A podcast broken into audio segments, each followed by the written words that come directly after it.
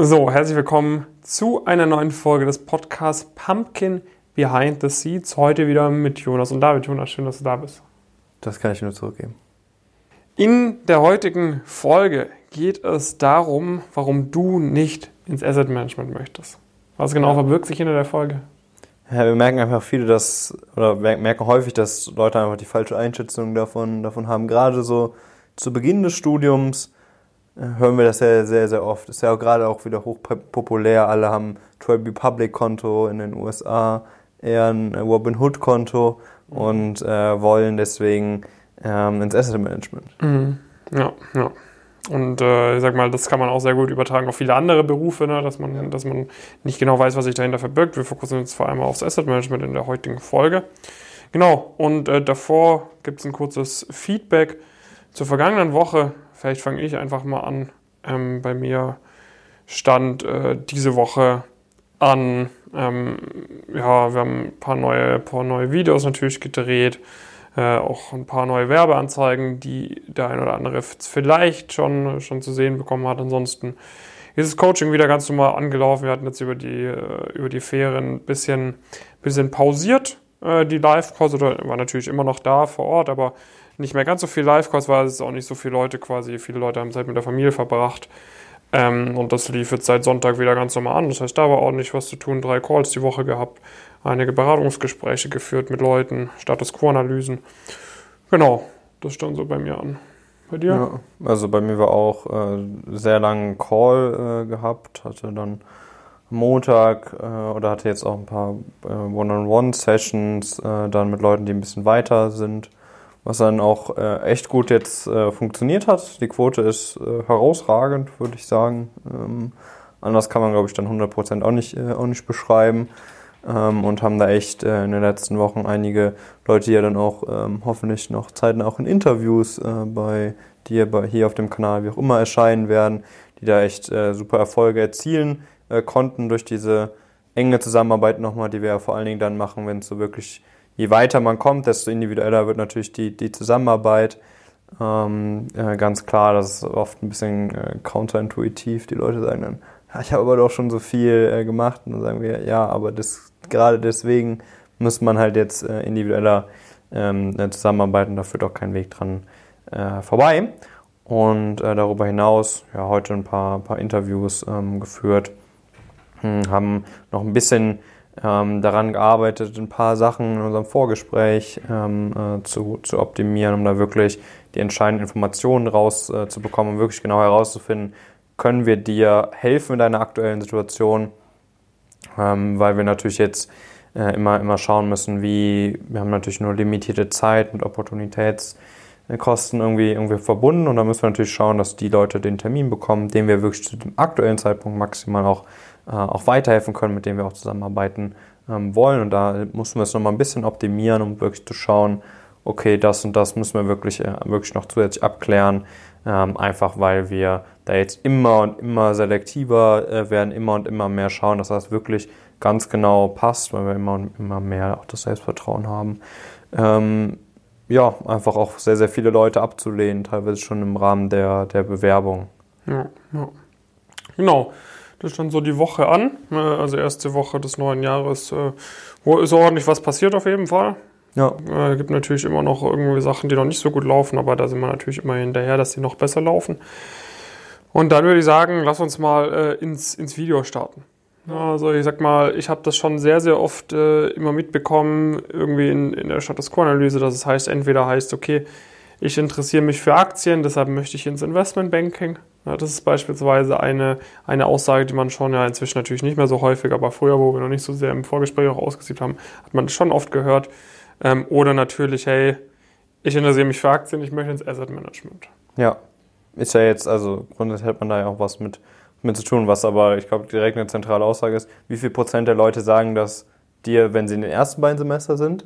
Wie viel Prozent der Leute sagen dir, sagen dir das, wenn sie fast mit dem Bachelor fertig sind oder schon im Master sind? Ja, also im ersten Semester, sage ich mal, ich würde sagen, so dadurch, dass es jetzt auf dem Kanal schon sehr vornehmlich um Investmentbanking und Beratung geht, ja. ist das schon natürlich noch der Großteil, aber äh, also ich würde sagen, der, der Faktor, äh, von, von Leuten, die es innerhalb der ersten zwei Semester sagen, ist 20, 30 Mal höher als von den Leuten, die es am Ende vom Studium sagen. Also am Ende vom Studium hast du natürlich so ein paar quantitative Leute, die wir auch bei uns dabei haben, die irgendwie Wirtschaftsmathematik studieren, reine Mathematik, Physik oder so. Äh, Teil wirklich ganz vereinzelt auch reine BWLer, die sagen, hey, ich möchte ins Asset Management äh, oder in Richtung Hedgefonds oder so. Ähm, aber es ist halt schon sehr, sehr vereinzelt. Es liegt natürlich ja. zum einen auch daran, weil sie halt merken, hey, A, es gibt jetzt auch nicht so viel, so viel Stellen. Mhm. Das spielt natürlich auch eine Rolle. Und B, weil es eben deutlich weniger, ja, auch irgendwo spannend und kurzfristiger ja, ist, spannend, als man sich so das Umfeld so und so weiter. Da kann man jetzt auch mal so ein bisschen, so ein bisschen drauf, äh, drauf eingehen. Ne? Also was, was erhoffen sich, glaube ich, viele vom Asset Management, die haben irgendwie irgendwelche Hedgefonds mitbekommen, haben irgendwie, äh, keine Ahnung, Wolf of Wall Street gesehen, ähm, Fundamentalanalyse betrieben, Chartanalyse betrieben, selber mit 10.000, 15.000 Euro Depot ein bisschen was gemacht und ist ganz gut gelaufen. Nachdem es mit 10.000, 15.000 Euro Depot der ein oder andere von euch vielleicht auch 150.000 Euro Depot, nachdem es da gut gelaufen ist, will man es dann auch mal mit einem 150 Mio Depot machen. Genau, also man möchte das einfach, es macht einem in der Freizeit irgendwie, irgendwie Spaß, da so die Analysen anzufertigen. Ähm, hoffentlich eher fundamental. ähm, und äh, dann will man das auch beruflich irgendwie, irgendwie erleben. Was halt dann viele realisieren, ähm, ist, dass das Asset Management gar nicht unbedingt dann das ist, was sie sich äh, darunter vorstellen. Was ist es dann? Ähm, also normalerweise hast du, sind die Asset Manager halt relativ unbeweglich, also so die klassischen Asset Manager, die großen, großen Player. Vor allem in Deutschland, ne? In, in, in Deutschland sind halt, oder auch, aber auch eigentlich international, es sind halt jetzt äh, Firmen, wo du zum einen meistens natürlich durch den Fund selbst gewisse Vorgaben hast und was du überhaupt investieren kannst und so weiter. Ähm, das ist immer relativ, relativ stark gegeben. Dann hast du aber auch oft Stakeholder wie, wie Investoren oder sowas, die da mal draufschauen und ähm, die im Notfall dann sehr kritisch sind, wenn du eine riskantere Aktie zum Beispiel in deinem Portfolio nimmst. Damit kannst du viel gewinnen, äh, theoretisch, aber auch sehr, sehr viel verlieren, weil dann, wenn es nicht funktioniert, sagen alle, du hast die da im, im Portfolio gehabt, wie jetzt irgendwann ähm, gab es ja bei den ganzen Wirecard-Geschichten äh, und so weiter, wo dann irgendwie gefunden wurde, da und da was stark im Portfolio ähm, äh, vertreten. Ne? Du bist natürlich auch limitiert in dem, was du machen kannst. Du kannst eigentlich immer nur long gehen. Ähm, du bist sehr passiv, das heißt, Du kannst eigentlich ähm, im Rahmen von Asset Management Mandaten kannst du da nicht großartig in die Firma eingreifen. Du kannst nicht irgendwie dem Management sagen, lass mal das und das ähm, äh, machen. Das wäre eine sehr, sehr gute Strategie. Ähm, das ist das ist eigentlich auch nicht vorgesehen. Und äh, das heißt, du machst schon grundsätzlich diese Analysen und so weiter, aber sie passieren in einem Umfeld und mit Konsequenzen, die man vorher gerne anders gehabt hätte. Ähm, weil letztendlich wird man auch merken, so die, das ist jetzt auch nicht pauschal richtig, aber so die ganz ambitionierten gehen meistens dann eher in andere ähm, Branchen, wo man auch diese Analyse macht. Mhm. Oder wo man die auch tiefer, auf einer tieferen Ebene noch macht, wo man da noch tiefer reingeht, wo man diese Begrenzungen durch das Umfeld nicht hat. Mhm. Was wären das für Bereiche da? Das heißt, die meisten stellen für sich irgendwann wirklich fest, MA beispielsweise. Mhm. Da dauert ein Deal sechs Monate, man hat das Mandat und dann kann man wirklich hingehen und dieses Unternehmen sehr, sehr gut verstehen. Ähm, man muss das dann, je nachdem, auf welcher man auf der Buy-Side oder Sell-Side ist, ähm, das Unternehmen sehr, sehr gut verstehen. Entweder, um es dann präsentieren zu können, man muss was enorm gut verstehen, um es ähm, verkaufen zu können, oder alternativ, um äh, es bewerten zu können. Das heißt, um zu schauen, das und das wäre der angemessene Preis dafür. Und äh, das ist natürlich die eine Möglichkeit, das ist dann meist ein bisschen zahlengetriebener. Der anderen Seite kannst du natürlich auch in die Beratung gehen. Natürlich Strategieberatung auf einer strategischeren Ebene. Man muss verstehen, okay, was sind die Strategien, die das Unternehmen anwenden könnte? Wie ist der Markt? Was sind die Wettbewerber? Wie stark wächst das Unternehmen äh, potenziell? Kann es gegen den Markt wachsen? Und so weiter und so fort. Das sind dann die Fragestellungen. Und das Ganze kommt dann vor allen Dingen, sage ich mal, im deutschsprachigen Raum, ähm, vor allen Dingen zusammen eigentlich eher, wenn man Richtung Private Equity schaut. Da hat man wirklich die, die Mandate, wo man wirklich dann das gesamte Unternehmen ähm, oft, nicht immer, ne, aber übernimmt. Ähm, das heißt, man kann diese strategischen Änderungen, äh, man muss aber auch das Unternehmen sehr gut verstanden haben, um das initial richtig zu bewerten. Ähm, in Richtung äh, potenziell natürlich auch, auch Hedgefonds interessant, aber in Europa spielen die kaum eine, äh, kaum eine Rolle. Und wenn, dann ähm, geht es ja auch schnell dann in eine quantitative Richtung. Es gibt natürlich so Activist-Hedgefonds, aber davon gibt es irgendwie gefühlt 100 weltweit. Und mhm. davon sind 20 in Europa. Ja. Damit kann man jetzt nicht so gut planen. Also ich glaube, äh, was halt viele noch nicht so ganz, äh, nicht so stark begreifen, ist halt, wie, wie sehr die eigentlich die Hände gebunden sind. Ne? In, in einem natürlich auch irgendwo zu Recht äh, regulierten Bereich. Ja. ja. weil du, du hantierst bei den großen Asset Management. Ich meine, da geht es ja um, um, äh, um, um Versicherungen, um irgendwie Rentengelder und so weiter.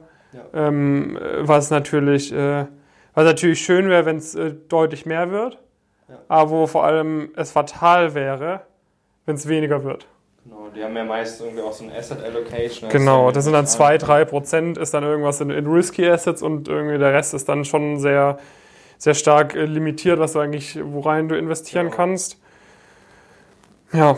Also das heißt, ich mal, dein, dein Spielraum ist halt deutlich limitierter und das halt in einem Umfeld, was halt meistens eher halt nicht diese krassen Ambitionen hat, die man eher nochmal halt in Bereichen wie Strategieberatung, Investment Banking, Private Equity ähm, äh, sehen würde. Und deswegen ist halt dann immer sehr, sehr schade, finde ich persönlich, wenn Leute am Anfang des Studiums gerne in diese Richtung gehen wollen und dann ein, zwei Schritte in diese Richtung gehen und dann feststellen, ups, das war ja jetzt gar nicht so das, was ich mir wirklich darunter vorgestellt mhm. habe. Das möchte ich, äh, möchte ich gar nicht machen. Und dann ist nämlich, dann ist nämlich wirklich ärgerlich, weil äh, dann hat man einfach Zeit verloren, die man anders hätte nutzen können, wo man effizienter in die dann neuen Ziele äh, hätte gehen können in die ja, Richtung. Ja, ja also, ich meine, man kann Asset Management, so eine Station ist ja schon in Ordnung. Ja. Ähm, aber oftmals ist dann ja auch eher so, dass es ja eher sinnvoll ist, zuerst quasi in diese, diese noch kompetitiveren Bereiche reinzugehen, so von dem Weg her, ne, wie wir es euch zeigen. Und dann, wenn man das gemacht hat, dann mal bei der DWS, bei BlackRock oder so mal ein Praktikum im Asset Management zu machen, dass man auch mal wirklich merkt, okay, wie ist es denn, wenn man so bei einem der, der, der wirklichen Top-Player in dem, in dem Markt mal arbeitet, ne? Und wenn es dir da dann wirklich gefällt, so, ne, dann kannst du immer noch sagen, okay, so, ich, ich mache das jetzt mal längerfristig. Ja äh, aber quasi diesen, diesen, diesen Weg von Anfang an so zu planen, dass du ins Asset Management reinkommst, ist halt in der Regel, A, ist jetzt auch nicht so gut planbar und B, ist halt so, dass es dir halt für viele andere Sachen auch nicht so viel bringt. Genau. Ja, die Nadine konnte auch ein Lied von singen, aus unserem. Coaching-Team, ne, die vor allem bei uns intern auch für Asset Management zuständig ist, weil sie eben bei der DWS für drei Jahre war. Konnte danach nicht einfach so zu Rothschild oder so, sondern musste auch nochmal ihre ersten MA-Sachen woanders machen, bei kleineren Unternehmen. Ja, und das, obwohl das ja wirklich einer der absoluten, absoluten Top-Länder ist. Ne? Wir sagen ja jetzt auch gar nicht, Asset Management ist nicht interessant. Ja. Ähm, irgendwann. Das ist auch durchaus ein attraktiver Karrierepfad, aber ist halt nicht das, was, die, was viele sich da wirklich drunter, drunter vorstellen, was viele, mit welcher Erwartungshaltung sie da, da rangehen. Ähm, die ist halt oft wirklich sehr, sehr falsch und deswegen stellen halt ein Großteil der Leute, die das am Anfang des Studiums als Ziel äußern, und manche gibt es auch, die das später noch als Ziel äußern und sich aber dann so wenig mit diesem Thema auseinandergesetzt haben, dass sie es dann noch später äh, feststellen. Das ist natürlich dann äh, noch, äh, noch tragischer irgendwie. Ähm, das heißt, das ist einfach aus unserer Sicht so ein, so ein ganz, ganz wichtiger Punkt, den wir hier auf jeden Fall, glaube ich, auch ganz gut klar gemacht haben.